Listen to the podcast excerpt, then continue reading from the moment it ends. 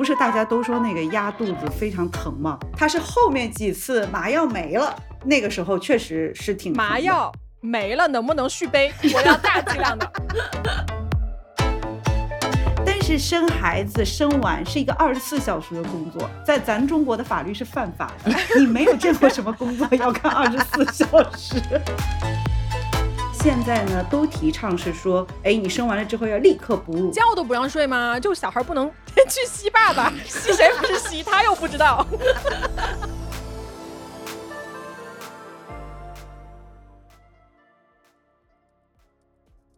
Hello，大家好，我们回来了。我们这次回来的如此之快，是不是很惊喜？你们是不是都不习惯？害怕的更新。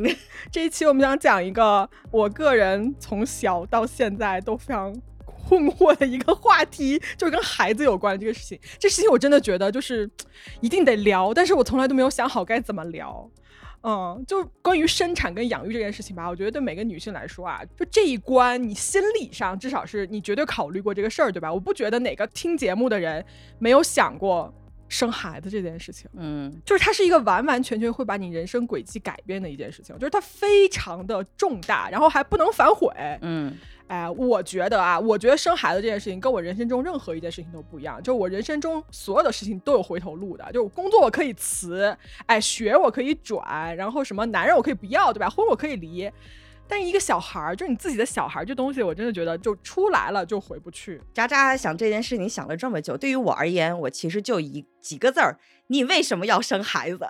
然后今天就是有请到两位。很有那个发言权来回答我这个问题的人，不是是这样，就我今天请到了两个我自己生活中间的好朋友哈，就他俩有一肚子的故事，然后还有很多那种就让我听了觉得说我操，我怎么没有想到这一步的那个观点，你知道吗？来来，大家欢迎啊，就是肖刷刷还有 Super 这两个人，欢迎 给大家打招呼吧，Hello Hello，大家好，我是肖刷刷。我今年 三十六岁，这么实在的吗？对对对，我是一个即将要过三十六周岁的女性，中年女性。对，然后我有一个两岁四个月的男孩儿，这个是我的情况。你好像那种婚介所要进来报自己个人状况的人。对，我在我在想我要怎么介绍，就是我是我好像刚刚想说我是个新手妈妈，好像。两两年四个月这个事情，好像说新手，我怕网友喷我。没事儿，我跟你说，你说什么网友都会喷你，没事儿的，你就随便说吧。OK OK，那我是一个中年母亲，谢谢大家。中年母亲，你给自己的定位是中年母亲，哎，很准啊，对不对？太心酸了，这个定位。对对对。啊，Super，来，Hello Hello，大家好，我是 Super，嗯，那个年龄保密吧，嗯，然后我有一个四年级的女儿。现在九岁，哇！我也是个中年老母亲，可以吗？大家上来不要这么悲观，好不好？我们也可以做少女的方法啊，这是自嘲。对，好的，我们也是，我们也是有收入的。啥呀？你在说些什么呀？哎哎，我本来想说，我我也是有工作的，我一忽然有点说不出来。笑死我了！来来来来来，Anyway，那我假装我还有工作吧。不 care，我们不 care 你有没有工作，好吧？我们也不 care 你多少岁。太可爱了。完了，今天聊这题吧，就是你说，哎，孩子对吧，是一个特别大的题。我跟大家说啊，首先孩子这件事情，我我作为一个已婚但是未育的人，各位可能。在这一集中间会听到我非常多非常激进的极端的观点啊，但是哎，你们随便喷好吧，我也不要脸，不怕你们喷。就这样，我们先来说一说生孩子这件事情，因为这个东西是卡住我的第一关。哎，就是我这个人，我先 我先承认啊，我怕死，好吧，然后我非常非常的怕痛。我在网上读了很多很多各位姐妹们分娩的经历，这可以说是我人生最爱听的故事之一。嗯，但没有一个故事我读到的不是那种心惊胆战，然后就是鬼门关来一遭。我很少有人听到说，哎，生孩子嗯轻松，你知道吧？就大家都是非常非常的啊惨，哎，我只能说是惨。完了。你俩要不你俩说一说生孩子的经历吧，反正我是没有。然后我觉得你们也不是说你们要说服我生孩子这件事情啊，但是我每次听到一个故事，我都会觉得说我不想生，我不敢生，太可怕了。那我觉得你可能你心里这些恐惧是因为你知道太多了，你不应该知道这么多。就你就生了就完事了。可是那不更可怕吗？让我我就是无知者无畏呀，我觉得还好，我都不想知道，我就去生就好了啊。可是你不想了解各种风险，然后有没有可能就你就嘎了，就在那就下不了床了？不会呀，为什么？我觉得我没有那么惨吧，我不会那么倒霉吧？这个东西就是命啊，你了解那么多又怎样呢？嗯，因为很多风险，很多东西你自己是不可控的。你知道那么多，你的预案做的那么好，但是。会有很多很多不可预测的东西嘛？当然，因为我是顺产嘛，而且我在公立医院，以及我没有打麻药。哇！因为我不确定一定要打麻药啊，我也不觉得这个打麻药这件事情女战士很重要。但我就就反正就生就生了吧，反正所以我就说这是无知者无畏嘛。你了解了很多什么风险呐，什么各种这种医疗环境、医疗条件啊之后，你就会去做抉择，你就要去做选择。那我就算了，就不要做选择，就。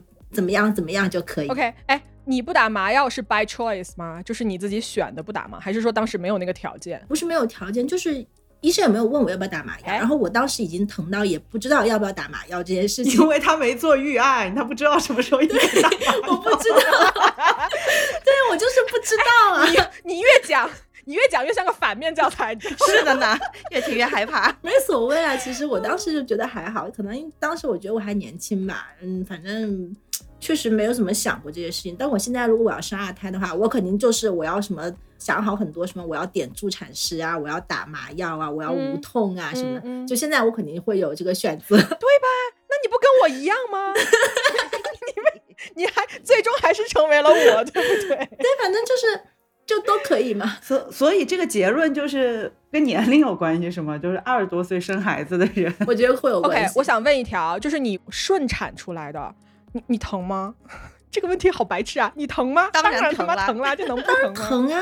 肯定疼的呀！那你当下疼的时候什么感觉？有想骂人吗？骂人？其实没有力气骂人，但你有力气骂人和嚎的时候，就是电视剧演的都太假，因为你根本没有力气去嚎叫了。啊！就是还有那旁边那哭天喊地，哎呀我不行了，就这种呢，他一定没有很疼，就疼的就是你就你就不想说话，听起来更恐怖了呢。哦，哎，刚才 Super 说到那个在公立医院啊。我有一个问题，我特别想问，因为我原来听那个有一期节目，就是听那个有人生孩子分享，他们说就在公立医院的时候，现场的画面特别惊悚。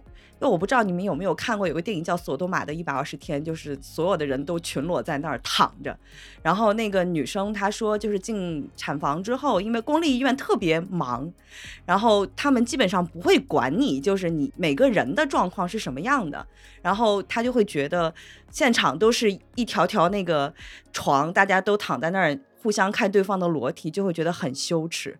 就公立医院真的是这样的吗？我觉得这个画面特别恐怖，没有裸体吧？应该没有裸体，为什么要裸体啊？对呀，为什么要裸体？不是裸体啊。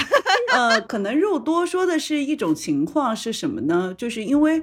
我也是在公立医院生产，然后我去的公立医院还是当时号称北京市每年接生人数最高的一个医院，所以确实就是这个公立医院的环境，然后包括这个医护跟患者的比例吧，就产妇的比例其实是很饱和的一个状态的。呃，我们当时在的那个公立医院，就我到现在也想不明白为什么多人病房没有帘儿。对对，你们能知道，就是他没有那个。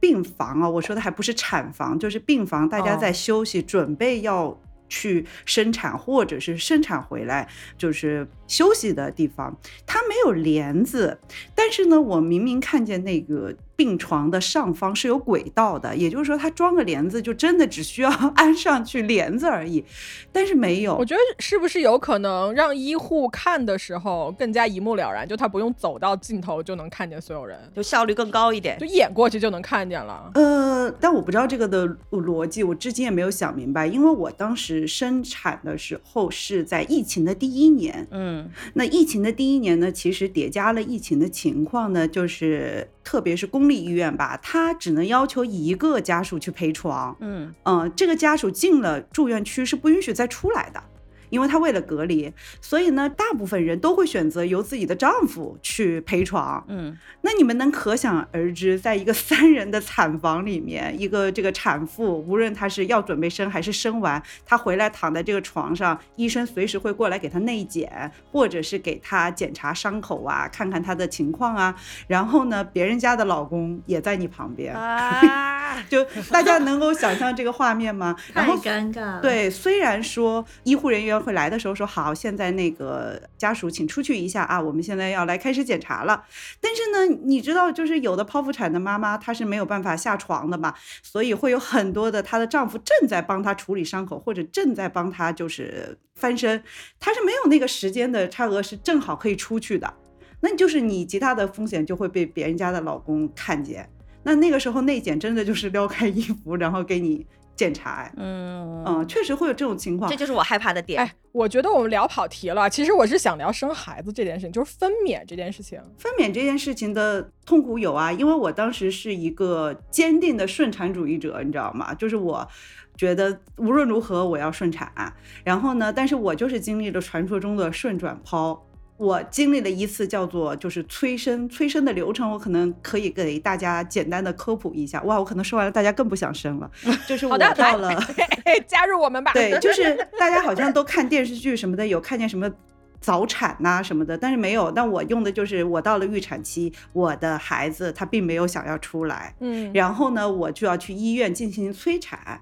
催产的第一关呢，是有一个叫做手动开宫口的这么的一个流程。来来来，来，这一段真的超精彩，朋友们，对快听这一段，听到我当时就已经不行了。就是大家都会经历到内检嘛，就是医生会将手握成伸进你的这个阴的，这能播吗？就是可以啊，呃伸进你的这个宫口，然后去触量，他说这个孩子到底他的头有没有露盘，他是不是宫颈在被缩短，对吧？宫口有没有开，就是这个都是大家能理解的顺产。哎。产检我们都做过妇科检查，对不对？妇科检查就是会把手伸进去摸你子宫的位置什么的。对。但是妇科检查对我来说它不疼，嗯它就是有一点怪。对，但产检也是把手是同样伸到那个位置吗？但是为什么大家都会那么疼呢？它还是伸得更深了。嗯，我觉得在我没有被催生前的产检，其实和妇科检查的体感差异没有那么大，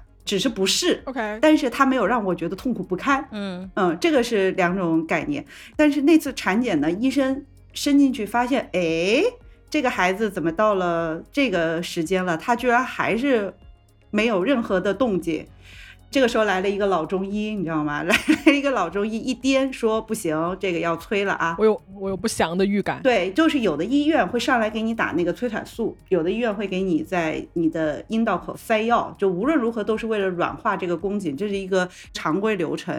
但是呢，那个医生跟我说，你这个用塞药和用这种催产素的方式都不一定能立刻有效。其实最有效的方式就是手动拨，啊，手动来拨这是个。丝吗？怎么拨呀？一只手吗？是这样伸进去，然后咔给你这样撑开吗？其实因为我看不见他到底是怎么伸进去的嘛，我躺着了。但他就一只手对吧？不是两个手。他的手进去了之后，他是把手这样张开，就是在你的子宫口这样张开，嗯然后他会不断的去这样撑它，手的五指的张开去撑开，然后那个时候我就能立刻感觉到宫缩，强烈的宫缩，就是肚子在三秒钟之内忽然变得极其的硬，小孩在里面就开始会有一些反应，然后我非常的痛，我痛到都没有办法去位于医生的强权，直接把自己的头撞到了那个检查室的那个床板上，就非常痛。然后当时医生说了一句话，我至今印象深刻。医生说你要往下走，就不要跟他对抗的意思，就是你要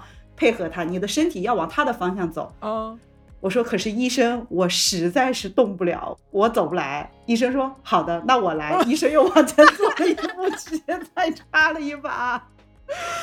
我哦整个人这这个过程维持了多长时间啊？这个过程我其实没有看时间，但是他检查完了之后呢，我有一个非常的感觉，就是我为什么能判断这是真的痛，而不是个体差异，你知道吗？因为痛感每个人都有差异的嘛。嗯，就是我检查完了，医生说好，你回去先歇着。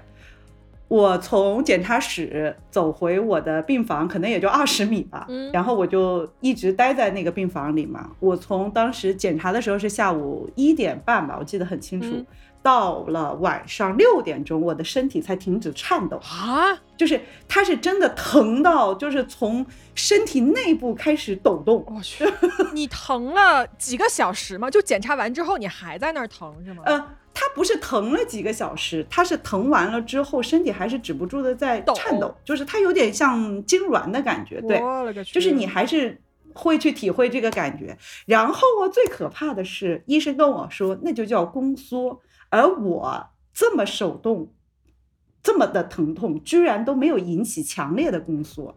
所以我也很佩服顺产的妈妈，真正强烈的宫缩，那得是多疼。嗯，就是特别疼，就是你已经忘了那有多疼。我我听人家说是比最痛的痛经还要痛很多倍。没有一个类比可以感受那种疼痛是吗？嗯，没有没有，哇塞，我越来越不想生孩子了。哎，这一集我们就录到这儿吧啊，大家都不要生了，再见。成功的让我摆到了不生孩子这一边现。在不是有无痛吗？现在都有无痛，你打完无痛不就没事儿了吗？有有有，现在有无痛，现在有无痛你。再不行，你就一一个麻药下去，然后剖腹就好了。，对，我的故事是我这么吹完了，我最后还是没有吹出来。哦，哎无痛是好像是开三指才能打吗？还是一进去就可以打呀？我能不能一进医院就说医生给我打上，然后我什么都不想感受到，直到孩子出来？哎，这个我特别去研究过。嗯我跟 Super 正好是两类人，就是我把所有我要能研究的我都研究好了，就是我能想到的，就是我有去看书，对吧？嗯然后我有去了解到底这个，比如说。怀孕有什么样的风险？生产有什么样的风险？会碰到什么样的事情？然后呢，因为我也在公立生嘛，我当时特别纠结的就是说，是不是在公立生就跟你打无痛不一定打得上？对呀、以及他需要，就传闻都说要开三指才打，对但私立医院就是好像你想打就打，对吧？对是这样的。然后呢，所以我就特别去研究了这个事情。但是后来，其实我得到的就是，起码是二零二零年那一年的一个官方的消息，就是其实在中国。公立医院和私立医院都用的是一套生产的 SOP 流程，就是标准化生产的流程。嗯，啊，所以说其实公立医院也是可以想打就打的，原则上是这样的。但没人呢。排不上号。对，对我所在的公立医院，它其实是挺赞成你打无痛的，就是麻醉科会来给你做培训，告诉你，就是会帮你们解释一下，就是大家公认对麻醉的一些误解吧，啊，什么腰痛啊，什么之类的一些。他会来讲，讲完了之后呢，我就特别问了他这个问题，他说其实是看你的状况，嗯呃，而且他们也认为早打比晚打强，哦因为晚打你可能已经把时精力跟力气都耗费了嘛。对，所以说就是前面的这个是早打比晚打强，所以基本上我在的公立医院基本上开一点五指就可以上麻醉了。但是这就是刚刚大家说的，公立医院的问题是在于它的病患非常多，它的麻醉师的人手确实是有限的，嗯所以大家 要挑选好生孩子的日子。这还能挑？这个东西就不可控嘛。对因为你到了那儿，你不知道那一天会怎么样。如果真的没有麻醉师，那你就惨了呀，你就得在那儿受着这个疼。对，就得忍。就这个不可控的东西让我很恐惧。对，但是有一些日子是肯定不怎么会有麻醉师的，比如说节假日啊、周末周末呀、哦，这样的时间，就是你可以避掉那些绝 对就这个时候麻醉师就是，比如说就一个人当，那你可以去，你可以去私立生呀。对，就私立的话，因为人选很多，对呀、那私立不就解决问题了吗？对啊，都解决问题了。私立的话，你连麻醉师是谁都可以，你的助产师是谁，你都可以确定好，是对吧？就这个解决很多顾虑嘛。哎，我求一个科普啊！但嗯我还听说，就是打麻药这件事情，它只是疼的环节不一样。比如说，打了麻药，可能你是之后疼，但是如果你不打麻药顺产，可能就是这个之前疼，之后就没有那么疼，是这个概念吗？没有吧？呃，没有，因为麻药本身，这就是为什么麻醉科都要给孕产妇科普的原因，就是麻醉剂其实是一个人体，它其实代谢非常快的一个药物，要不人就醒不来了嘛，对吧？嗯，那可能哦，有些人会什么，因为它是从你的脊柱打进去的，嗯，它有一个风险是在脊柱注射的时候，如果触碰到了主脊柱旁边的一些神经，可能会有致瘫的风险。我又不想生了，救命啊！本来有一条救命的路，然后这条救命的路变得 艰险无比。对呀，哎，但是我其实就是网上所说的打麻醉多疼嘛，有多粗的一根针戳进了你的脊柱，对吧？怎么样？然后包括之后恢复这个地方伤口很疼。其实我都没有经历，OK，我没有觉得很疼。OK，你打麻药了吗？当时他剖腹产，我剖腹产的，我一定打麻药啊！我要要不我就生剖啊！你是静脉麻哦，不是静脉麻醉，因为因为全麻是半身麻，所以它会从脊柱往下。你是半身麻，对，半身麻，就是我的眼睛还能看见那个，一切都在发生，抢救流程 能看见怎么死。我想问问顺产的 Super。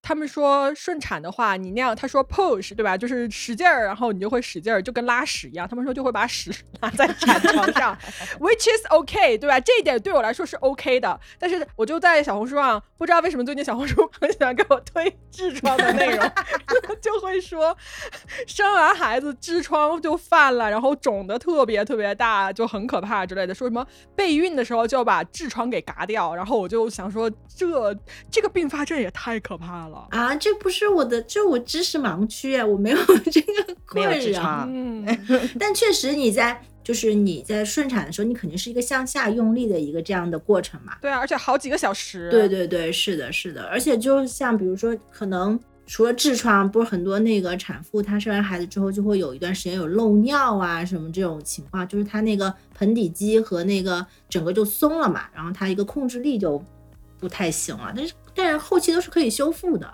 都可以通过锻炼呀。你有侧切吗？我没有。侧切是什么？你没有侧切？我没有。侧切就是在你的下体嘎来一刀，把你的阴道口这儿，应该是好像是七点钟位置是吧？剪快一点。对，给你剪开，剪一刀。不打麻药都剪吗？你半身麻醉啊？你不是打了无痛吗？哦，没有没有，你们这又是一个知识盲区了。无痛在那个时候已经没有用了。哦哦。对。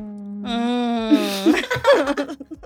我我说一个吧，就我现在人不是在国外嘛，然后我就国外我也有一些朋友也生孩子，我就问他们你们有没有侧切，好像国外这边侧切率不是特别高，因为我知道侧切是为了防止它的撕裂，因为一旦撕裂的话，它会不规则，对吧？那个缝合起来就会更加的，嗯，就危险性更加大，术后修复也不好，就他剪一刀就给你把这个风险先给你承担掉了，但国外好像就是我认识的这几个女孩啊，她们都没有。侧切，但是他们全部撕裂，就最后是缝了，缝了很久缝起来的，嗯，但他们就不会提前去给你剪一刀这样子。我有一个姐们儿，北京有一个姐们儿，她是侧切了，然后她把她侧切的照片发给我看，哇，我看到那个我就。疯掉了！我说这也太可怕了，要不就是肚子上拉一刀，要不就是下面给你拉一刀。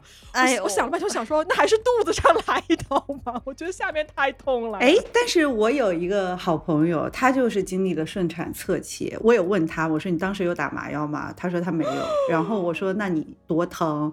然后他说感觉不到了，那个时候其实你已经感觉不到了，因为那个时候下体全部是肿胀的。嗯，所以最疼的时候是发生在宫缩的那个时候，是吗？对我没有经历过宫缩，所以我也可能 没有发言权。其实其实是前期开指的时候是最疼的，到最后你已经开十指要伸的时候，那个时候你已经不是那种疼痛麻了，对你已经麻了，而且那个时候就是你已经要给他就是要生产嘛，那他那个时候其实就是你会使劲儿。但因为你在宫缩的时候，你是不能使劲，你得忍着那个疼。嗯，对，它是个这样的差别。对，就是你之前肚子特别特别疼，然后之后你真的要去拉屎了，然后你就 你就那种感觉。对，我知道那种感觉很痛苦，我经历过。就你那便秘，肚子一直疼，然后你又拉不出来的那种感觉，然后就就是十级那种疼。等你真的要去伸的时候。你就哗就出去了，麻了。你知道我在小红书上看到有的朋友，就是有的姐妹哦，就是她生的时候因为难产要上那个产钳，然后她说那个当时医生都跟她老公说说这个会非常血腥，你要不要出去？然后她说当时是有医生压她的腿，有医生就是压她的肚子，因为她那个胎位不正，去直接在肚子上给她那个胎儿转过来，然后有医生从下面拿那个钳子给那小孩这样这样使劲给他夹出来。哎呦，我的天哪，做女人真的是太惨了。我感觉今天听的是一个凶案现场，你知道吗？太可怕了。大家听到这儿，哎，不要生孩子。你为什么要看这些东西？渣渣，你就是看的太多了，真的就是看的太多了。而且我我看的这些案例，我觉得每一个都会发生在我身上，你知道吗？我就是这样子想的。哎，但是我很理解渣渣，因为就我我姐姐我表姐姐她生了二胎，她最开始二十多岁生的时候，那个时候可能就麻药还不像现在这样这么人道主义，就好多地方。然后她当时跟我说，是她经历了顺产加剖腹，我去，她觉得最遭罪的就是遭两遍罪，对，顺产剖两种痛苦都受了。哦，然后当时你知道我我我姐姐长得特别漂亮，然后我有一次是。她生完孩子之后，我跟她一块儿洗澡，然后我就看到她肚子上一道非常长的一道疤的时候，我整个我就吓得我快哭了。嗯，就你会觉得说，就是为啥要因为孩子受这个罪呀？我可能因为我本身不是一个特别有母爱的人啊，就我觉得实在太不值当。所以我跟你们说啊，就比如说像我现在没有孩子，但是我已经结婚了，然后我又到了要生孩子，再不生你他妈生不出来了，你知道吧？哎，就是。如果面对我面前两个选择，如果我要生的话，顺产，哎，就可能会痔疮肿成一个球。哎呀，哎，剖腹产就是好像是什么术后会非常的疼，然后还有护士会过来压你的肚子。对对对，是这样子对吧？我记得肖师川，你跟我说，你说你顺产完了以后坐起来的时候，你感觉整个五脏六腑咚就是往下这样 这样往下一掉。对，因为我是顺转剖嘛，但是可能跟那个肉多的表姐，嗯呃有一个差别，就是因为我。怎么催生都没有引起宫缩，就是这个孩子都没有反应。对，所以我可能不算受过顺产的罪啊，我认为是没有受过的。那然后呢，我就去呃紧急剖腹产。我剖腹产完了之后呢，不是大家都说那个压肚子非常疼吗？对对对，医生会用手把你的伤口，你想哦，你现在本来就切了腹，然后现在医生还要。用身体的加压，然后帮你，其实是帮你促进你的这个子宫的这个回缩，其实是这样的。不压可以吗？我能说 no 吗？不行，会粘连？不压很难。不压的问题是这，因为你是剖腹产，其实你是没有释放那个催产素的，嗯嗯嗯，所以呢，身体它需要立刻接到一个信号，就是说我的子宫其实已经生完孩子了，我需要立刻往回缩。如果它不能立刻往回缩，就是原来电视剧大家都能看到的产后大出血，就它会死。这么严重？所以子宫一定要接到这个信号。我给他打个电话，不压就会死，你压不压？对，我的子宫不听大脑的安排是吗？非得要要让他自己感受到？对，因为因为你其实是人为的。给了他一刀，他没有通过正常的这个生产的顺序，其实大脑是没有接到身体的信号的，所以人为的压肚子就是让大脑。立刻知道哦，原来这已经生完了，我需要释放激素让子宫赶紧回缩回来。所以压肚子是一个必然的科学的操作。但是其实我，呃，没有觉得压肚子有多疼，因为它一次就压十秒，就是这么长，十秒钟就过去。他不能说挡，然后就。撒手就算了吗？就是十秒，而且哦，就大家要给大家一个信心，就是他压肚子，其实我如果没有记错的话，就是在产后十二个小时之内。那前面大概有四个小时，其实麻药的劲儿还在，你其实感觉不到太疼。我不是说他毫无感觉啊，他是后面几次麻药没了，那个时候确实是挺麻药。没了，能不能续？就是续杯，可不可以？啊，他会给你静脉注射一个，静脉注射一个小剂量的，但它不可能是你半身 就瘫痪的这种大剂量。我要大剂量的，我能不能交钱就给我打？不，不能，因为它面临的下面一个问题就是二十四小时你必须要下床走路，因为它要防止那个肠粘连是吗？对，这个词是肠粘连。那一个下床那真是。就是大家可以想象你的身体，然后快十个月顶着一个，起码那个肚子都有二十斤吧，那个斤的重量，然后你的五脏六腑其实都已经被它挤到别的地方了。嗯，然后这是你第一次下床，然后下床的那一刻，就除了伤口非常疼这件事情之外，我能感觉到我的五脏六腑都因为地心引力咣当一阵子掉下来，元神归位。哎，那是一种什么感觉呀？那就是。呃，他真的没有办法在任何我原来的生活场景里面可以经历到，因为你不会有任何一个生活场景会把你的，比如说五脏六腑、内脏，对，给压到一个原本不属于它的位置，然后真的就是当时下床的那个地心引力哦，真的我感觉我都听见那个咚的声音，哎，疼吗？还是就是一种很奇怪的感觉？巨疼，就是。哦，就是那种那种疼，很疼，而且因为那个伤口，你想哦，你的肚子切开是切了七层还是八层？那个伤口很疼哎。然后呢，我记得我当时只能够从床上翻身，我都翻不了。就大家如果任何做过手术的人，可能都会有这种感觉吧。就是第一，你没办法翻身；第二呢，我好不容易从床上爬起来的时候，我掉在地上还咚了一声，咚了一声呢，我完全 直不起腰嘛，所以我只能扶着凳子，轻轻的挪步。但是哦，我也不知道这是不是呃年龄的问题，因为我确实有见到跟我一起剖腹的年轻妈妈，她们已经能在外面踱步了，我就不知道这是不是年龄啊、体重啊各个方面加压的。但那一刻我记得感觉非常之酸爽，但是我还天真了，我以为那就是痛苦的尽头。No，不是，还有更痛的吗？不是。来，哎，我们啊，在这儿给大家打个板，就听到这儿，不知道各位还想不想生娃？哎，我就不信还有人想生。但是本期还没有进入高潮，有请这两位跟我们告诉一下最痛的到底是啥？没有，你可以让 Super 介绍一下他顺产下床，他应该也有同样的感受，应该短了这个感觉应该都有吧？有吗？你有短一下吗？我。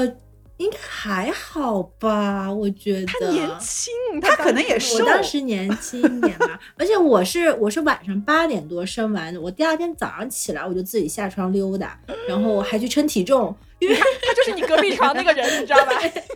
然后我还去称体重，我说啊，我瘦了没呀？因为我当时怀孕胖了特别多，我想着说我是不是生完能瘦一点？哎，人类的悲喜真的不相交。我有个姐妹，就是她是顺产，然后她她顺产使劲的时候，她跟她跟他医生说了一句话，他说：“医生，我不会太使劲把我的双眼皮给崩开了吧？因为它是割的。”我说：“都什么时候了，你还在想你的双眼皮？”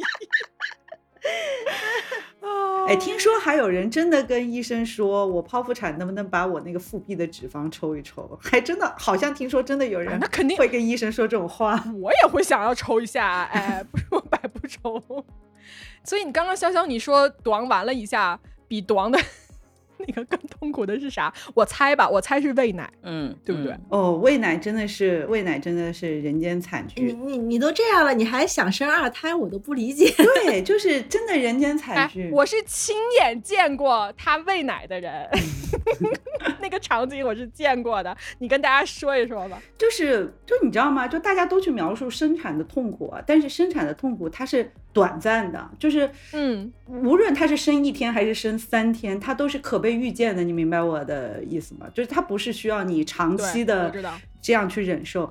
但是我生完之后，第一我感觉非常非常累，就是我整个人很累。但是那个时候累呢，你是不能休息的，因为现在呢都提倡是说，哎，你生完了之后要立刻哺乳。Why？啊？为什么？我就觉得我我应该睡一觉，对不对？这个时候我应该睡一觉。觉都不让睡吗？就是推出来就说喂奶来，就这样子吗？嗯，现在会提倡是说你生出来了之后，会立刻让孩子在你的身上，就是叫皮肤贴着皮肤的去对进行一个这种这个叫什么 skin to skin 的这种抚触，嗯，会让他接触，对，去说会这样有利于建立你们的亲子关系，然后会。大概在你生产完一个小时到两个小时，护士会把小朋友放在你的这个胸上，让他开始吸吮这个乳头，刺激这个乳头的分泌乳汁。对，会有，真的很赶哎，就。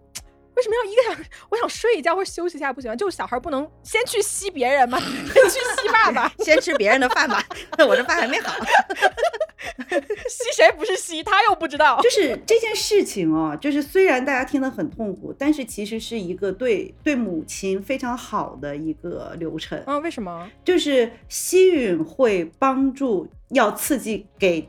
母亲一个信号就是你已经生完了，哺乳呢是最快利于子宫的回缩，它会不断的分泌这个，哎哎，嗯，合上了，你让孩子吸，你让护士别压了，你说我孩子吸完了，我子宫已经知道要回缩了，对，就其实产后的这二十四十八个小时其实是蛮关键的，第一个是它要让你回缩，第二个呢是你知道吗？这个是我其实到后面才深刻意识到的，就是无论你选不选择，因为。大家可能会说啊，那既然喂奶这么痛苦，我就不要喂奶就好啦，我就喝奶粉就好啦。对呀，那我是不是就不要受这个苦？不会，就是就是无论你选不选择，疯狂赞同自己喂母乳这件事情，身体都会释放出一个激素，然后呢，你就会有一个词，大家一定要记住，它叫生理性胀奶。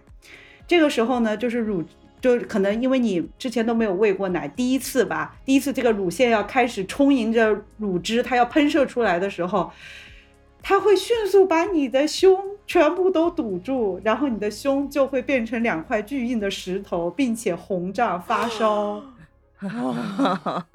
像烤红薯那样吗？哎，他们说好像是决定不喂母乳的妈妈是可以吃药的，然后把那个奶就回回去了，是吗？但你知道吗？你人能吃进去的东西和身体这个激素的分泌，这根本就是小巫见大巫。我听说巴黎的。母亲，法国女人会打一种叫退奶针的东西，但是这个东西我真的没有在中国的医院见到过啊啊，所以我也不知道这个东西是不是，是不是真的有用，还是说这个可能要采访一下巴黎的妈妈们，她是不是打下去她就不会生理性胀奶？对，就是。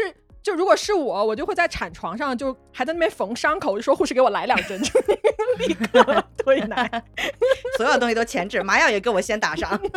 对，就是我续上麻药续杯。我那一刻我真的是觉得天哪，这个就是人居然会开始发烧，嗯，非常非常疼。哎，你知道有由于哦这就是剖腹产不好的地方，就是你在喂奶嘛，嗯，然后呢，就喂奶这个事情居然，反正我是没有上来就会。甚至我到最后，我跟我的儿子都没有建立起一个就是。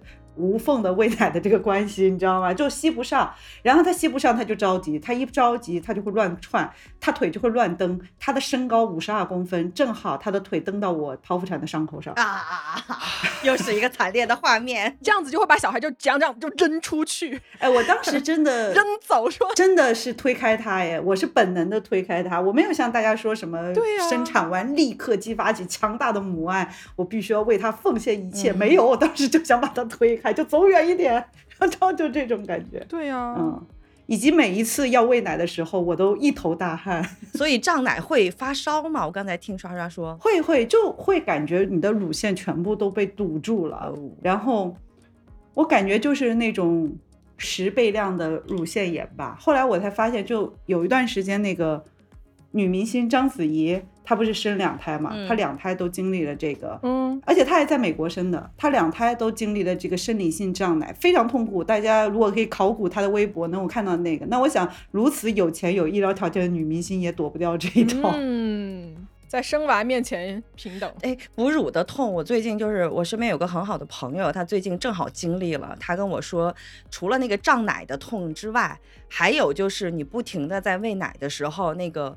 乳头会磨破皮，然后磨破皮之后，你又不能不继续喂，它就会反复的摩擦加疼，然后他后来就是只能想一个办法，就是疼到你任何柔软的衣服碰都会觉得特别撕心裂肺的痛，然后他最后就想了一个办法，把他的那个衣服都剪了两个洞，然后就导致就是进进出出的人都能看到他的胸，他觉得很羞耻，因为他面子特别薄。但是我听到这个，我又觉得哦，我又不想生了。这真的会磨破皮吗？哎，你刚才说的那个问题好像是带乳盾，是不是就可以把它就没有那个接触了？因为潇潇，我记得你之前是用了乳盾的，对不对？我去你家对对，乳盾就是一个乳头的，是一个很薄的硅胶做了一个保护罩啊，是这个。但是其实也不能完全这么说，就是这个苦只是说帮你解决一些问题，比如说有一些产妇她有乳头比较短粗的问题呀，或者她很内陷呐，就是原来你觉得这个在你不做妈妈之前，这些都不能算是问题的问题，然后居然发现它是有公用性的。对，因为我后来就有用，就是我很神奇的，我还是一个坚定的母乳喂养者，就我。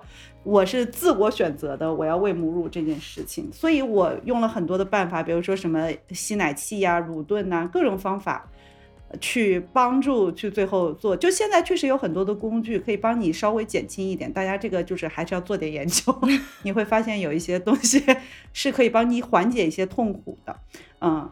但是不是说用了这个东西就肯定不疼？我到至今都没有觉得任何一个东西在生产中是可以把你所有的这些痛苦简化为零的，只不过是说十级痛苦变成了六级痛苦，嗯，那你可能整个的过程会轻松一些。哎，所以从生产分娩到最后哺乳的这个阶段，你们两位觉得最疼的是哪个环节？那种疼是一个什么样的疼？最疼，我觉得就是生孩子吧。不一样，你看 Super 他说的是对生孩子，对，我觉得就是生孩子。刷刷是觉得为难。我是哺乳，哦我是哺乳，而且哺乳的时候，我当时很绝望，因为压肚子也就十秒，顶多压十二个小时。哺乳是我不知道它要持续多久，我也不知道什么时候能成功。而且我也觉得，就是说，大家是不是生完孩子之后，其实对这个妈妈啊，她的关注啊，就自然而然的全部都挪到孩子的身上了。嗯嗯，就是就是像刚刚那个肉多说他表姐的这个事情，就是你会确实会做出很多你原来觉得哇，这简直没有尊严，这没有人格。我那个时候就觉得我喂奶的时候是没有尊严的，这个人嗯他就是一个奶牛，嗯。嗯然后他每天都很很多的汗，然后很累，然后喂不上，然后就很着急，呃，小朋友也哭，你自己也苦恼，对吧？然后家里人就是都不一定是支持你的声音，或者都能理解的，就是那个、嗯那个整体的疼痛度，跟你还在孕妇，大家都觉得你是。需要被重点重视的那个人，我觉得那个嗯感觉还是不太一样。就它是一个复合性的一种一种痛苦，它不是一个单纯的生理痛苦。嗯，这个就是我最怕的点，就可能哪个点你不怕？全程都怕，因为刚才我问哪个环节最疼的时候，正好 Super 说的前面那个环节，厂长说到后面那个环节，导致我全程都很害怕。现在，你知道吗？今天就是录这期节目的时候，其实我没有像渣渣那么坚定的说，我就觉得说生孩子这件事情太疼了，我不想接触，我还挺摇摆的。听到现在，我已经完全站到渣渣的身旁了，欢迎来到我们这边，好吧？哎，我们一会儿去吃个饭。太可怕了。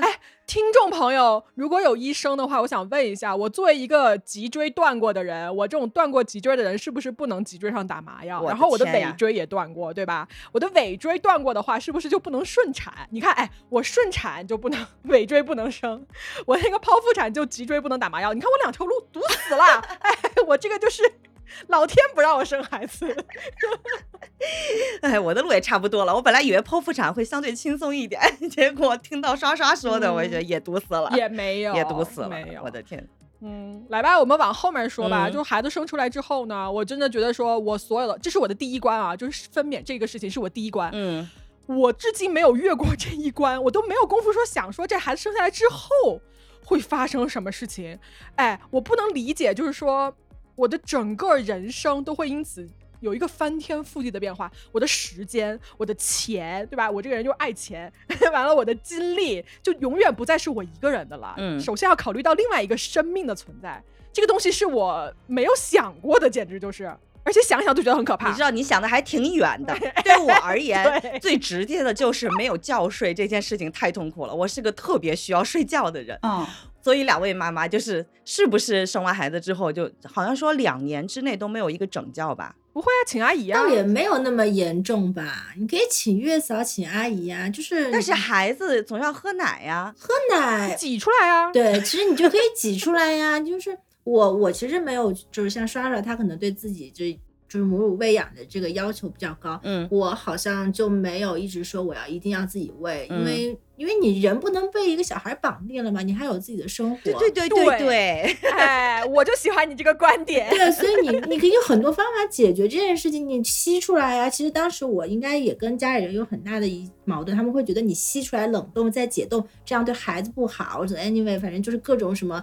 不干净呀，又是不嗯健康。但其实根本就没有这种说法，你就是冷冻了之后解冻，它营养价值是一样的。嗯所以我就很坚持，我就是我就是挤出来，你能你够喝就喝，不够喝就喝奶粉，我就混合喂养，但是我就保证我自己的时间，至少我每三个小时你能有的喝，对吧？我你饿不着，嗯嗯嗯我能干我的事情，我觉得这样就可以了。所以嗯你晚上你要是不想带，你就找阿姨带；如果你自己有能力喂喂孩子，你就自己喂。这反正就很多事情都是可以通过。比如说协作呀，然后通过分担出去啊来解决的。嗯，嗯，好，舒坦一点了就。不要被那个母亲的所谓的一个传统角色所绑架。我觉得嗯最重要的是你自己过得好，过得舒服才是。，对对，其实我觉得就是因为我情况也比较特殊，因为我从两岁之后就基本上属于单亲妈妈嘛，我自己和我们家阿姨一块带孩子到现在，嗯到去年，嗯，但是我是觉得就是。特别是在孩子小的时候，很多母亲她很辛苦很累啊。其实嗯很多时候她都是自己自己为了付出而付出。因为其实对于小孩来说，那个小 baby 他其实就是你把他就是吃好、喝好、睡好就可以了，然后你会在他需要你的时候，你给他一些关爱。其实那段时间，你真的你每天你没日没夜的陪着他，他也没有那么需要你。我是这么觉得，就很多时候是自我感动吧。啊，是，就是他大了以后，了我的焦虑。他有情感需求了，大了以后他有情感交流，他可能需要跟你沟通的时候，我觉得那个时候你才是需要家长需要时间、需要精力去跟他去有一些主动的一些交流。这个时候可能会更多的需要你去分担一些他的时间，或者你把时间给他，对吧？但小时候，说实话，我是觉得真的没有必要把自己绑在小孩身边，一个小 baby 天天绑着，其实没有什么太大意义。嗯，哎，但是我我有一个。可能不是特别恰当的例子啊，就是我之前为了提前预习一下我要带孩子这件事情，然后我就养了一条狗。然后我养狗的前大概一年，我很不适应，因为我的生活习惯完全被动的改变了，我需要早晚都都睡得早，然后早起去遛它。然后我就当时在想，说我连这个都接受不了，那孩子岂不是更加的那个很难受？就是他会有一些你想象不到的一些身不由己的一些小事儿。会套牢住你，这个就是我觉得我很焦虑的一点。你比如说，我有一个朋友，她生完孩子之后得了很严重的产后抑郁，但是在我看来，其实她，比如说家里面并没有给她太大的压力，然后也请了月嫂，就是也请了阿姨在家。她老公呢，也不是那种不干事儿的那种甩手掌柜，但是他就跟我说，他说其实你身边的有人和没人来说，其实差别不太大，因为有很多事情只能母亲去干。有没有这一类的事情呢？他就觉得他放不下，这是属于妈妈的自己的心态的调整不利索，还是说真的就是会有这种只能母亲去干的事情？有什么事情是只能母亲去干的呀？我想不太出来。除了喝这口奶之外，什么事情都可以别人帮着干呀？喝奶其实都不是非要母亲，因为如果你拿奶瓶喂的话，你也不是说非得妈妈亲自上，你阿姨呀、爸爸呀，是吧，都能喂奶呀。我觉得很大一种情况下，还是一个自己心态的问题吧。那这样我要舒坦多了。当然，其实产后抑郁这件事情的话，它可能也不是跟什么你你奉献了多少，或者是你生活有多大改变，它其实就是上次我跟刷刷也讨论过，它其实就是个激素变化。你 anyway，你不管什么事情，就所有事情都很好，一切很顺利，你的激素调整，你的激素这个迅速下降，你就会有这种抑郁的情绪出现。这个是没有办法说，嗯，可能只是会缓解一下，但是没有办法说完全。一点影响都没有。嗯，对，这一点其实真的是就是可以跟未生育过的女性来分享的这个问题，就是那个时候我我们统一的一种感觉啊，就是其实我们家庭都。都挺给力的，嗯。嗯，就是没有说谁都当甩手掌柜，嗯，但是激素的快速的下降就会导致你的就是道理你都明白，你也觉得这件事情不至于，你也觉得这件事情，但是我就是想哭，对，但是不是想哭，是你的眼泪就会在之前就掉下来，这点我觉得非常神奇，在我原来原来我没有经历过，你经历了，所以我觉得我后来发现，我跟很多那个妈妈聊，这不是我个人的现象，就是我明明知道这件事情不值得哭，就如果。是换在平常的时候，我觉得这算是个事儿吗？就别人说一句话，你觉得这算是个什么事儿？顶多你心里骂他一句，然后就不理他嘛。但是当时的我并没有失去理智，我还这么想问题，但是我却控制不住，在我这么想之前，我的眼泪就已经掉下来了。哦，激素的影响。对这个，我的感觉是我很强烈的一个感觉，就是他不是说你。你脑子过得去，逻辑过得通，这事儿就不发生了。嗯，哎，虽然我没有体会过，但是是不是，比如说我有时候，比如说我来例假的时候，我就会情绪特别激动，嗯，就真的没有人惹我，我就会找我老公的麻烦，然后跟他吵一架，就是，然后吵完我还在那边。爆哭，就我真的觉得他就很莫名其妙，但我就忍不住，我就是就不知道为什么要这么干。应该类似，应该原理上是一样的吧？因为女性来例假的时候，嗯，应该是雌激素吧，也会进入到一个波动，但是生育的波动它肯定是要更更强烈一点。嗯，对。哎，我有个问题啊，就是母爱这件事情。好吧，我先说，我是一个毫无母爱的人。然后呢，在潇潇生完孩子之后呢，他也跟我解释过这件事情，因为他之前跟我是一样的。但是他说，在他生完小孩之后，看着自己的小孩，那个东西是会慢慢长出来的，是吗？是原话是这样的吗？就它会自然发生。它会自然然发生。但是不管他怎么跟我说，我都是理解不了的，因为我这个人，我觉得我就是一个非常没有母爱的人。我不管是对谁，我对任何的人类幼崽，我都涌不起一点点爱意，就不会喜欢任何东西。然后我就没有办法想象说，怎么会有一个。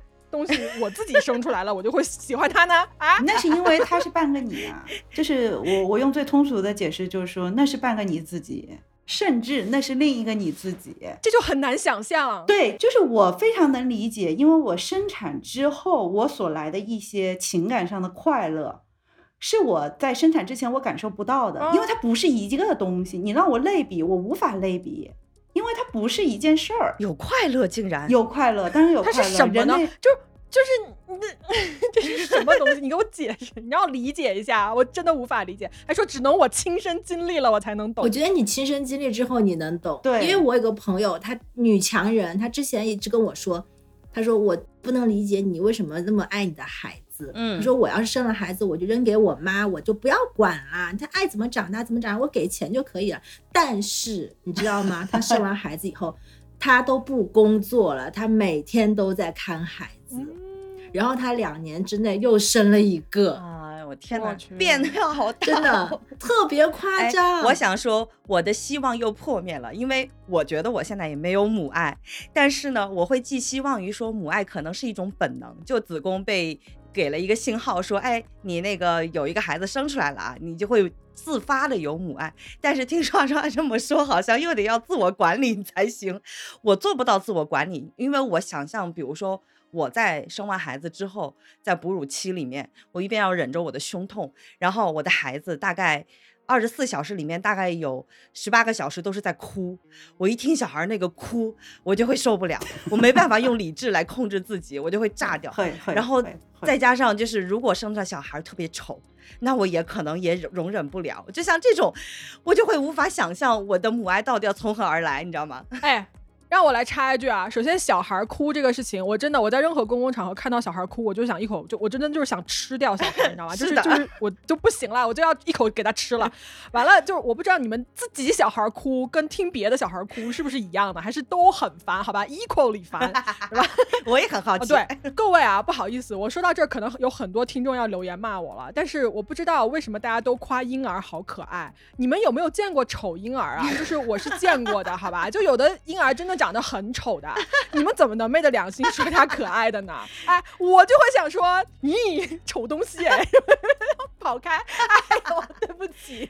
但是我真的很喜欢实话实说，我不会当着人家妈妈的面啦，但是我会在心里或者我会在背地里跟我老公，就是两个人在那边讨论窃窃私语，就说嗯不好看，是不是妈妈看自己的小孩他就不一样呢？应该是吧，妈妈看自己的小孩肯定是不一样的呀。对，就比如说我很明显的知道我孩子不是一个漂亮的小孩，但不妨碍他是个可爱的小孩呀。你有没有想过，大家夸可爱的同时，就是我们特意绕开了颜值这件事情，因为颜值是个客观的，审美是个客观的。事情有的时候呢，你就算你说了，别人也不信。就是别人骂自己都不信。对啊，你不会说你小朋友长得漂亮啊、帅呀，你肯定都说他可爱呀、萌啊，对不对？这都这么中性的词，丑东西怎么会可爱呀？Hello，有丑萌丑萌啊。对，自然界还有丑萌丑萌的生物啊。丑萌那个就已经是不丑了。谁说的？很丑，丑到极致也很萌，好吗？好的，好的，好的。哎，我我怕被大家喷，好吧？我不敢再说了。没有，没有，没有。大家有没有？在微博刷啊，就是那个时候，我记得有一组图，就是只要是动物，它只要是小，它都容易可爱。无论它长大以后是什么多么凶残、多么丑陋的、不符合人类审美的动物，但是它只要小，都会觉得它可爱呀，就它 mini 呀。说的也有道理。嗯，你见过那种长得又小又老的婴儿吗？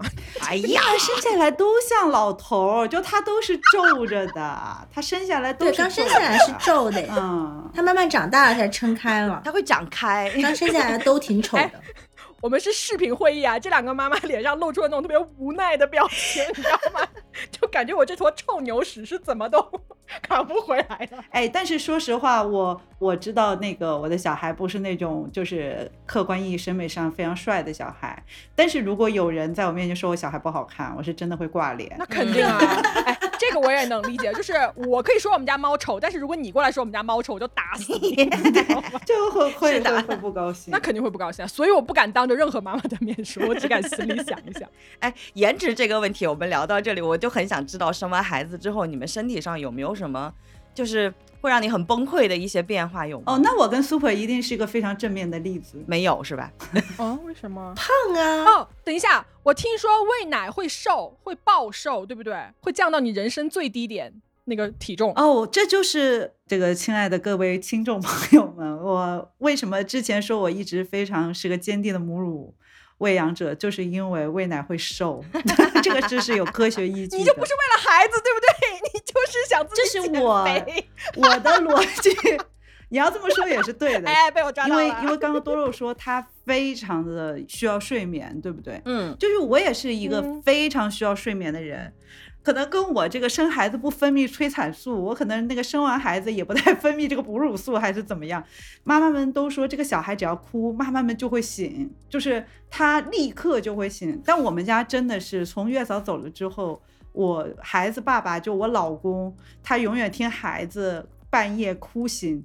跳起来速度比我快，哦然后 包括我们家人要咬我，他可能分泌了一些催产 素。对对对，他可能分泌了一些什么哺乳素、泌乳素之类的激素。就是我们家，就我特别需要睡眠，我非常困，我的孩子哭声叫不醒我。干得漂亮。我又燃起了一点希望呢。对，但我为什么这么坚持呢？就是我觉得产后很累，非常累。因为你想哦，正常一个人，你做了一场手术，没有人会让你立马起来在家干一份工作，对不对？对呀、但是生孩子生完是一个二十四小时的工作，二十四小时的工作我，去在咱中国的法律是犯法的。你没有见过什么工作要干 二十四小时？不不不，你说到这儿，哎，我要说一句，姐妹们真的就是搞钱，好吧？你们有钱才能请得起月嫂，你们才可以不要这样做牛做马好。心酸呀！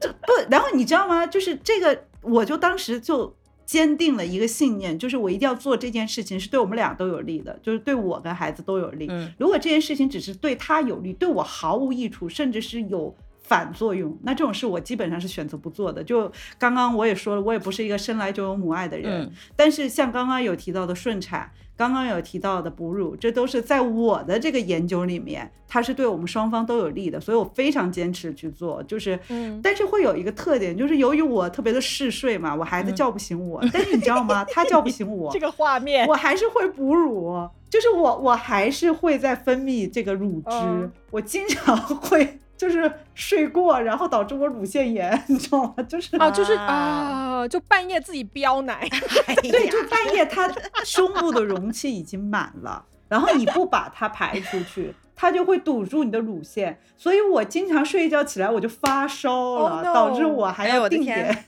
我定点起来一了。觉起来就发烧，就一天晚上不喂它就堵上了，是吗不？，它不是一天晚上不喂它就堵上。但是我要给大家一个积极的信号哦，快给吧我 生孩子重了四十斤，我在产后的一个月喂奶，再加上这个就是不要太大吃大喝，我一个月就瘦了二十斤。然后我另外二十斤，在我三个月也掉完了。也就是说，我在恢复产假上班的时候，我的体重已经跟我产前一样了。嗯，就这个还是很有吸引力的吧？四十斤跟之哎前那些比起来也没有太吸引力了哟。哎，我要不生，我是不我就是就不用经历这一切？啊，我永远都在那个那个体重那儿那不会啊，你不生也会自己吃胖啊。啊、你哎，戳穿我有意思吗？哎，你看我这个双下巴，这就是这就是为什么我当时评估过，说一个妈妈如果能喂养，就是全母乳喂养自己的孩子，她一天可以消耗五百大卡，五百大卡，我得跑一个半小时，我还不如喂奶呢，起码她是躺着的。嗯。嗯，没有什么吸引力。不不不，但是从今天视频上很有说服力，两位妈妈都比我们两个要瘦很多。对，真的没错。我觉得小小你瘦了好多，是那个那个下颌线很好看，嗯，哇天哪瘦了好多。像像那个谁，像安吉丽娜的哎呦天，这是个梗，这是个梗。因为她嘴又很好看，然后她嘴是那种性感的欧美，这是个梗，就是我跟你们说，就你们要让 Super 介绍一下，她因为那个产后啊，她现在瘦到她都考上那个专业的健身教练了。没有没有，就是对我是比较较喜欢健身嘛，但也是因为为了产后恢复身材吧，嗯，就确实胖了挺多的。因为我我生孩子的时候比较年轻嘛，然后我就特别肆无忌惮各种吃，一点都没有节食，反正胖了挺多的。然后基本上那肉都长在我自己身上，就一点都没有长在孩子身上。生下来孩子就是六斤，我可能还胖了三十斤。后面就是只能是慢慢的减吧，可能对于一些嗯想要生孩子的就是年轻的妈妈们。准妈妈们就是一个反面教材，一定要控制好体重，不然之后会减重还是挺辛苦的吧？嗯，哎，我有一个问题啊，就是孩子生下来之后。这问题我就问肖刷刷吧，因为 Super 可能因为她是单亲妈妈，她刚才也说了，对，就是你跟老公的关系会产生什么变化吗？嗯，就还是很大的变化的。就是我们家可能情况也比较特殊，就是我们家这两个角色可能倒转的比较快。我老公反而像那种就是刚生产完的产妇。催产素过剩，怎么他他乳头开裂是吗？就他就是我感觉我老公说一句飙奶，对我感觉他如果能喂奶的话，我老公可能都不需要我，你知道吗？就是他是一个进入爸爸角色非常快的人，就我也不知道他是做了什么功课，但他非常快，就是他非常主动的去看很多，就包括我怀孕的时候，他也就会看很多那个。怀孕的书，包括产后的一些这个教育的书，所以就是他虽然没有这个实战经验，但他有理论知识。嗯，就这个其实蛮关键的，就是因为你刚生出来一个小孩，你知道吗？他任何事情都不知道该怎么办，就是哇，他在哭，他是因为什么哭？然后他是饿了还是怎么样？还是身体不舒服？就是任何的事情，其实你都很茫然。就我我也很奇怪，就很多妈妈都跟我说，哎呀，等到生了你就知道了，你自然就会知道了。我至始至终没有知道怎么自然知道这件事情。对呀，就不知道。这话说的好莫名其妙啊。对，然后很多人都会跟我说啊，你不用去看那些东西的，然后那些东西没有用的。但我是真的觉得很多的知识是帮助你去解决很多的焦虑，就是你会发现哦，这不是你一个人的问题，这不是你一个孩子的问题，这是共性问题，你明白吗？就是这个是很有焦虑的。但是我老公非常的主动啊，这点我可能很幸运。但是呢，他他跟很多产后妈妈一样，他就没有多少心思放在我们俩之间的。关系上了，嗯，而且原本呢，两个人之间的关系，它其实是互相的索取跟需要，这个是我觉得两性关系能够持久的一个前提，对不对？对。但是忽然多出来的一个人，这个人是一个百分之百的索取者，嗯，他现在不会给你有任何的互动或给你一些东西，但是他需要你二十四小时所有的精力和注意。我甚至都在想，我们家孩子好像没有，除了他睡着吧，好像没有一。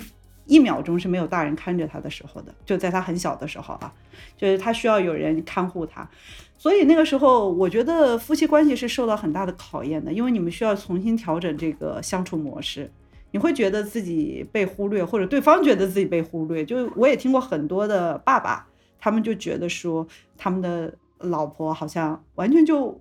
不在意他们了，就是甚至就觉得你你是这个家里很可有可无的一个人。其实我觉得对这个家庭的每个人都需要做一下重新定位和好好的沟通。嗯，这个我觉得可能也是很多新婚夫妻会在小孩年纪比较小的时候出现很多婚姻的这个危机啊，包括一些问题的一个很核心的元素。嗯，哎。那刚才潇潇说了，她跟她老公，其实我才挺想问 Super 的，就是因为你是孩子好像是不大的时候，你们俩就离婚了嘛？对。那你作为单亲妈妈，你自己一个人带孩子，会不会有一些就？可能我根本想不到的一些难处啊，或者是艰辛啊，或者是幸福，哎，对吧？去父留子也挺好。对对对，其实我这个我觉得是不是单亲啊？然后对于小孩，对于生活的影响，取决于之前你这个你的伴侣他在整个家庭生活中他的贡献是怎么样的。嗯，如果他在这个整个家庭生活中他压根就没有投入，没有贡献，反而他是一个所谓的累赘的话，那你就是去父留子的，其实对于自己生活是一个。更好的一个提升嘛，对吧？毕竟没有人再给你拖你的后腿啊，你这个断舍离，你舍掉一个包袱，这不是很好嘛？嗯，对吧？这是一个问题。第二个呢，就是我刚刚说，为什么刚刚刷说就是。对于比如说你的伴侣啊，或者父亲啊，或者你老公这个角色，他可能在生孩子之前，以及在你整个备孕的过程中，他的整个调试以及你们夫妻关系之前，就有很多的沟通，这个非常重要。嗯，因为其实对于女性来说，你有十个月的这个时间，你肯定心理啊、身体啊都在做这些准备。嗯然后，但是对于一个男性来说，他可能就是一看热闹的。说实话，他其实参与度并不是很高。嗯，他可能等到这孩子真正生出来，他嗷嗷哭的时候，他才意识到他的生活发生变化了。而那个时候，他可能发现自己可能压根就没有做好这个准备。他之前一直以为自己可能可以承担这所有的后果，但其实他并不能。嗯嗯我觉得这个确实是要在你真正生孩子，或者说在你怀孕过程中，你可能需要跟你的丈夫、伴侣去深入的去沟通，然后大家要很真实的面临，就是认识到你们可能面临的问题。我觉得这个确实非常非常重要，不然的话就一定会出现很多一定会有问题。纠纷，对，然后会有争吵，特别是那个时候，比如说孕妇你还产妇你还产后抑郁，对吧？嗯你整个人状态就不好，然后再加上你的老公也不理解你，然后你的孩子天天哭，对吧？你可能又没有人帮，忙，就绝望！我想这想都人就特别绝望。这个时候确实是这样，所以我觉得可能沟通啊，非常深入的沟通和心理准备，包括你你心理上的、物质上的、经济上的准备，这都非常重要。我觉得，哎，你说的特别在理，因为我跟我老公现在状态就是，我们俩想法现在是一致的，就是我们俩谁都不想花钱、花精力、花时间在任何一个别人身上。嗯哎，我们俩都是两个自私鬼，好吧？然后就对于生孩子这件事情，像你刚刚说那些深入交流什么的，我们根本就没有交流。这样也是一个一致啊，这也达成一致了。我觉得只要两个人达成一致就可以了，因为生活是自己的。如果你真的很想要孩子，那是你的生活；你不想要也是你的生活，就不是非生不可。我觉得，嗯，嗯，你这人生就这么长，对吧？你肯定要做一个自己认为自己选择自己开心的一辈子嘛，对吧？嗯因为确实很多人他生完孩子以后，他很难受的，就是他可能确实没有没有那么多母爱或者是父爱，或者他确实这孩子，而且我是觉得啊。就有些孩子他是报恩娃，有些孩子他就是讨债娃，你家是哪个？我家是报恩娃，这也不可控的。对，真的，我觉得这个好多东西你没法选择，所以这是有风险的。嗯嗯，就你生这个孩子出来，他是你是要承担最坏最坏的后果，哇，就是你可能他是个讨债娃，对吧？嗯，那你要是能承担，嗯，我觉得就是塞回去。没有后悔药吃的。这就像之前开场那个咪仔说的，这个是一个绝对没有办法再反悔的决定。走回头路。对，而且就是现在我生了孩子之后，会特别的理解，就是有的人为什么特别想生孩子，就是大家也能看到很多故事嘛，就有些女性她可能生育有一些障碍，那她真的是拼了老命了，对吧？吃了很多苦，然后去生一个孩子，我特别能理解这些女性，但同时我也特别能理解另外两位啊主持人啊，就是这种我不想生孩子，因为其实我觉得时候有的时候大家啊，就传统观念啊，或者是父母的这一代的那个一些催婚催育啊，其实大家有点模糊了这个过程跟结果。就是人的一生啊，最终他选择的是幸福，怎么能达到幸自己想要的幸福，那是个人的选择。生娃能幸福，那你生娃；不生娃能幸福，那你不生娃，嗯对不对？不是说追求生与不生，其实是追求最后你能不能幸福。嗯，这个是我觉得看待这个现在的这个一个观点。嗯，说的都好好，但我还有一个问题想问啊，因为就是我身边有一些很多九零后的同事，我有问过，基本上我我九零后的同事，我不说百分之百吧，至少百分之九十都是丁克，就不管结没嗯结婚。然后我问他们你们为什么不想生孩子的时候，他们给我的回答就是，他们会觉得孩子生下来之后。就完全没有自我了，嗯就自己的时间、自己的生活，所有的精力都会被孩子给牵扯到，这也是我会觉得特别绝望的一点。就我，我也是一个相对比较自私的，我觉得我来到这个世界上，我就要体验很多我想去体验的东西。那如果有一个孩子牵着我的经历，孩子也是可以体验的东西啊。对，就是如果说有一个孩子牵着我的经历，让我就是没有办法去体验我想体验的东西的时候，我就会觉得很懊恼。嗯，所以我，我不知道 Super 和刷刷，就是你们在孩子和选择自己想要去体验的生活这个中间是怎么平衡的？其实我觉得啊，能够阻碍你或者阻碍我们去体验我们自己想要的生活的，不是孩子，是自己的心态。嗯，哇哦哎，说就得好。没有任何一个人能阻挡你要做自己想做的事情。哇如果你坚定的选择一个事情的话，比如说我我的 schedule 就是我周几到周几我要去运动，我要去健身，我哪天要去跳舞，那我就把我的时间安排好啊。那我的孩子他有他的事情呀、我就是要体会护士压我肚子的感觉，就是就是你可以安排时间呀，对不对？就是其实我是觉得这个东西没有人能阻挡你，就是你自己看你是不是坚定。你这个孩子不能背这个锅。嗯，有道理。有孩子没孩子，没孩子你也会在家里躺尸的，你也干不了啥。你要懒人，对不对？说得好。你有孩子人，你照样可以健身，人照样可以环游世界，就是这样，没有没有什么。没有差别。对我，我是一个特别典型的，就生完孩子之后会觉得，哇，如果这个孩子，就如果两者之间要做一个选择，我会为我的孩子献出我的生命，但是我不会给他我的钱。哇哦！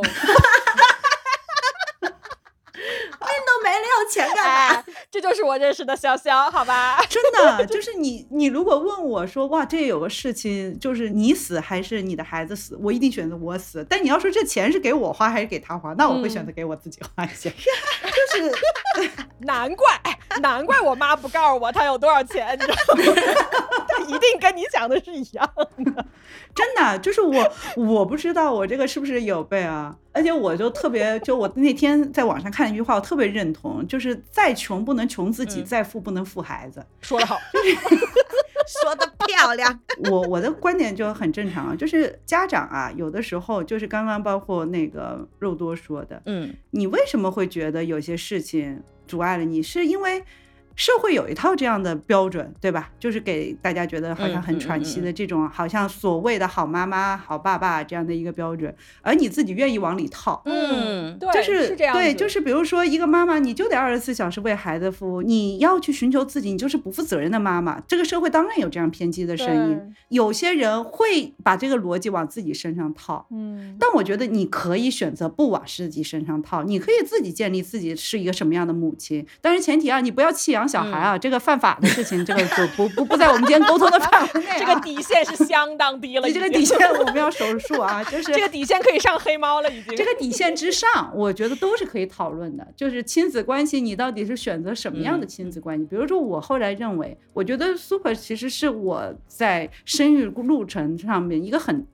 很好的榜样，我觉得他自己和他的这个亲子关系给我很多的力量。嗯，就是你可以不这么做，包括大家可能很多人都认为养孩子一定需要很多钱，对吧？很多人还算很多的账嘛，就说我这个要一个孩子多少钱？但你一定需要按照这样的标准养你的孩子吗？这样养下来的孩子就等于一个成功的孩子吗？就等于一个幸福的孩子吗？我觉得不是。我在养育的过程中会很明显的觉得，家长有些时候啊，在用自己认为好的标准。强加给孩子，那就是我妈呀。对，就大家会觉得，比如说我给你吃很贵的，我给你吃很好的，我带你去报这些班儿，对吧？然后呢，我给你甚至买名牌儿。但你会发现，这个孩子他其实特别在，比如说我孩子现在两岁多，他根本不在意那些，他就想挖土，他就是想在门口去挖土，然后扔石子，他就很高兴。但你非说不，我要带你去三百块钱一天的游乐场或者一个小时游乐场，那才叫高兴吧？不是，那你是不是也在同样用这种标准在要求自己呢？嗯，你非得付出成这样，你才是个好母亲。我觉得大家大可不必。就是社会发展到现在啊，就是我们可能社会其实还缺多元，嗯，就是这个社会需要多元的人，也需要多元的母亲。对，嗯，说太好了，这一段价值上的，我跟你说，奇葩说都要流泪。是的。不会把我那句话当标题吧？那不会的，你放心，我们标题都很没有底线的，不会上这种温暖的事情的。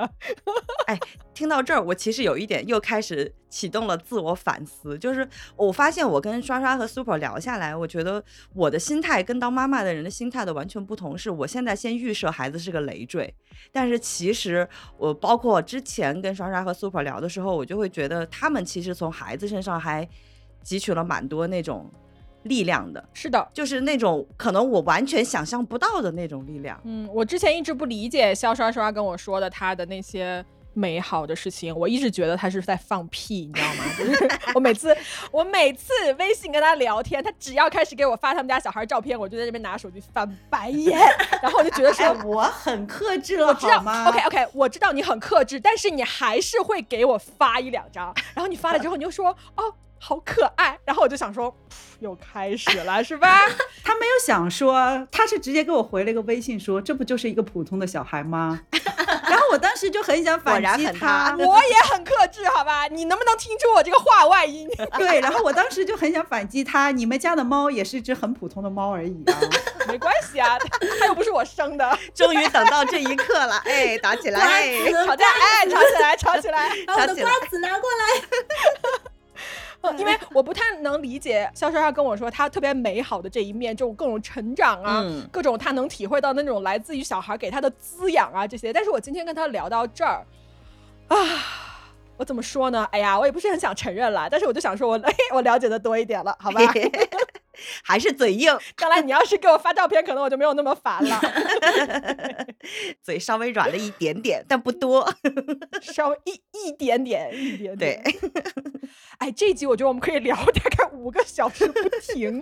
但是我真的觉得最后你们有什么自己觉得平常在看这种聊小孩问题里面没有人聊到过的，但是你们真的觉得说这个东西也还是得告诉一下大家的。嗯。类似于这种事情有吗？就是多多洛说的那个焦虑，我觉得可能他肉多啊，肉多肉多肉多说的这个多肉是一种肉多说的那个焦虑，我觉得可能呃是很大一部分人的焦虑。就是如果你说你生完孩子以后还想百分之百过你没生孩子之前的生活，我觉得这也是个妄念。嗯，对啊，妄念。对，我劝你放下。对，就是。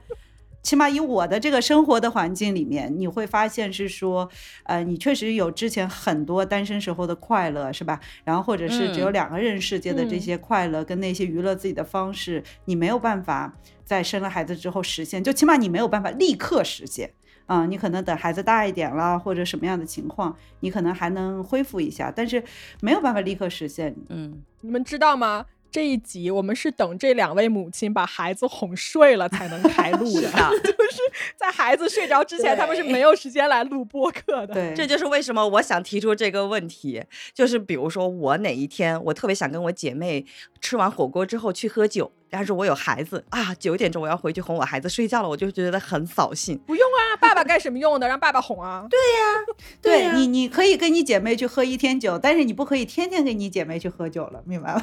这个逻辑是这样的，就是你想一天连喝五天酒，那估计是不行。酗酒的毛病改改吧，肉多，我 劝劝你，好好做人吧，还是好的呢，好的呢。哎，你现在哎，气也嚣张起来了啊，哎。就喝酒的话，那个我觉得孩子大一点之后，你还是能找回来的。但是你在立刻，你说你生完孩子是吧？你四十二天现在就要开始酗酒，那确实可能是不太行。哎，以我父母的状态，我觉得大概等我退休，我能够回到我单身时候的状态，大概还有三十多年吧。哦，那肉多，你要给给你自己多一点信心。我觉得这个这个生活还是有美好的。而且你有没有想过一个问题？你虽然没有了跟你单身姐妹随时可以喝酒的乐趣，但你有了另外一种乐趣，他们俩都叫乐趣，但只是他们俩不是一件事。对对，不是完全的百分之百的一件事。对，就是当你的朋友们都有家庭之后，他们可能也有他们自己的生活，没人跟你喝酒了。对，然后那你呢，对吧？那没有人那么多人可以再陪你玩啦。这个时候，你的孩子可以陪你玩呀，对不对？你可以跟你的孩子玩孩子是吧？逛街，好他妈想哭啊！我听到这儿，我不想要，我又不行了。不会啊，可是我我就会跟我家小朋友一块去逛街啊、看电影啊、吃饭啊，就跟好朋友一样，该干嘛干嘛。就是你就多了一个朋友一样，就看你怎么看待这个关系吧。啊，对对对，就是好朋友啊，你们也可以聊心事啊，你也可以跟他说你的困惑呀。因为小朋友他非常单纯和直接，他没有一点点掩饰和就是世俗的那种婉转，他就会很直接告诉你一些。你就自己想回避、想逃避，但是又不敢承认的一些真相。你确定这是快乐吗？我怎么听起来很很折磨？这个很珍贵，这很珍贵的东西，这是非常珍贵的东西，也很温暖。对，而且他百分之百的爱你，就是这个这个世界有谁？大家如果在心里盘算一下，这个世界会有一个人百分之百的爱你，我觉得这个感情也很有吸引力吧。我家的，我觉得这个感情可以靠购买一只金毛得到啊。就是，我跟你说，渣渣这一期我们俩完了，就是 属于所有的 劝不回来。我我没有要刻意抵抗这个事情啊，我其实是抱着一个很开放的态度在听他们俩就是分享他们的这些切身体会。嗯嗯。再再缓缓吧，好吧，再缓缓。我现在也不是很想变化，我只能说是我们还不够勇敢。还没有做好心理准备。有可能，我真的是太害怕所有一切的东西了。对对，就是真的哦。你就是如果听众朋友们是女性的话，大家就真的要知道一点，就是呃，生不生都是自己的选择。对。但是呢，如果你想生的话，生育的刚刚我们说的那么些苦，基本上百分之九十九都是女生在受。就是无论科技再怎么发展，这个这个世界还没有进化到让男人可以生的程度，所以呢，尽量不要做让自己后悔的选择就好了。嗯，我就是这么尽量多赚点钱，赚点钱可以减少痛苦。对，钱虽然不能解决所有的问题，对，但是钱确实能够帮助自己。减轻一些压力吧。嗯，我没想到最后的这个让我更绝望，因为我钱也赚不来。最后的落点在大家搞钱吧。不要啊，不要这样啊。那如果社会都变成了只有有钱人才生孩子，没钱的人不生孩子，那不把这个社会未来又全部都交给了有钱人吗？虽然他们已经掌握了社会，这个能播吗？这个是正能量吗？还是共同富裕吧，好吗？可以的。我们就是这么愤世嫉俗的一个播客。聊到最后想点根烟，哎，哎，对，雪茄拿过来，哎呦，双重打击，钱也赚不来，而且我现在已然高龄产妇了，如果我要生的话，我可能到四十岁才能生了，然后又是高龄产妇又没钱，哇，我的天哪！但这个不是孩子的问题啊，你知道我现在小红书都给我推荐四十一岁投胎的那个心得了，已经。会呀，四十你你不要在这个对话里聊，你我一会儿挂完这个聊天记录，一会儿小红书就开始给我推四十一岁那个什么高龄产妇。是的，哎呦，我最后顺着那个刷刷说一句吧，就我今天其实到最后挺想说的一个，就听下来我会觉得就有点像我今天看那个上野千鹤子的那个视频，他说其实我觉得所谓人生最大的幸福就是你有可以选择的自由。这个我觉得就像刷刷说的，你选择生也好，不生也好，你只要有这个选择的自由，其实就没什么好怕的。这个是我今年听完之后，我觉得还挺，嗯，还挺释然的一点。你像渣渣呢，可能她跟她老公都有共同的价值观和世界观，那就没有必要为这件事情焦虑，对吧？就我就觉得还挺好。对，但是我也很想去说服他，但是我又不想说服他，我又想让他说服我。结果他又不说服我，然后这个事情就僵到这儿了。就是你知道，网络有很多，比如九零后啊的零零后啊、九五后都会在那说啊，不婚不育保平安嘛，有听到吗？就是这句话。嗯。但是其实听到这句话，我不是很舒服的。Why？我觉得女性平权走到今天的这个程度，女性难道还要靠放弃自己的权利才能获得幸福吗？嗯。就是这个我是不太舒服的。嗯。我要获得幸福，还需要靠我要放弃我的生育权和我的婚姻权来得。到吗？难道我不能同时拥有吗？就是这个，我我其实不是非常高兴看到这样的，但是 anyway 也没有人在乎我高不高兴了，就是这样。天哪，肖刷刷，我认识你这么多年，你居然还可以说出这样子的话！哎呀妈呀，我真的是我怎么了？平常跟你打屁聊天真的是太肤浅了，我我应该多跟你聊一聊这种深刻的话题。你认为我结婚生育了，我就不能和？像你这样的先进的单身女，呃，不是女性沟通啊？没有啊，我对你的印象就是咱俩在大学里认识的时候的样子。好吧，你在我印象中永远十八岁。哎，啊，谢谢，谢谢，谢谢。嗯，行吧，我们这期聊到这儿，估计剪下来这个信息量还蛮大的。我不知道大家听到最后啊，如果你们听到，哎，我们这个完播率好像还蛮低的，就好像不到六十，有六十，你们能不能听完啊？有六十，听到最后行不行？主播现场撒气。然后我觉得今天聊的还蛮开心的哦，嗯，都是大实话，对，确实都是大实话。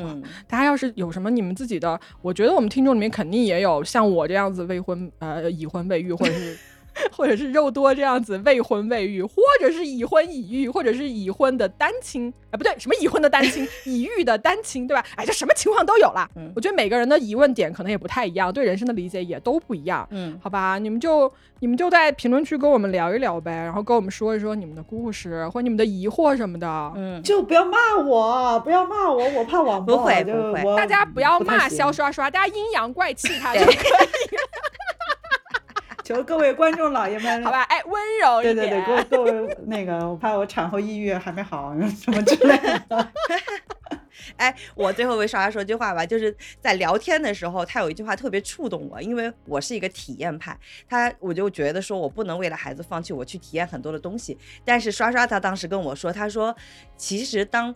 你选择是单身还是选择当妻子或者是母亲，它也是不同的体验。这一下我就释怀了，所以就鼓励大家，就是不管怎么样，我们都是很开放的，就大家多体验体验，想体验啥就体验啥就对了。嗯，我就记得这句话特别点亮我那句话。我就觉得 Super 跟我说的人最终追求的就是要幸福，不管是怎么样的选择，你要自己幸福就行。嗯，这个还让我蛮听着蛮感慨的。嗯，都有不同的温暖的点。嗯，好吧。行吧，那我们这集就聊到这儿吧。谢谢你们两位给我们讲这么多真心话。是的，说的都特别好。谢谢。肖莎莎，你儿子不丑啊？你儿子其实很好看。我并没有说你儿子丑的意思，你不要打我。没有啦，你没有说他丑啦，你只是说他普通。关机前保命。我知道了，他就是普通啦，他是个普通的小孩啦，真是。赶快往回找吧，找吧，我怕他不理我了，不然有劲。啊，行吧，那我们挂了吧，大家。我们是先挂哪个？是先把录音关了是吗？你先跟听众说一声拜拜，好不好？好高效啊你。拜拜拜拜拜拜，各位再见。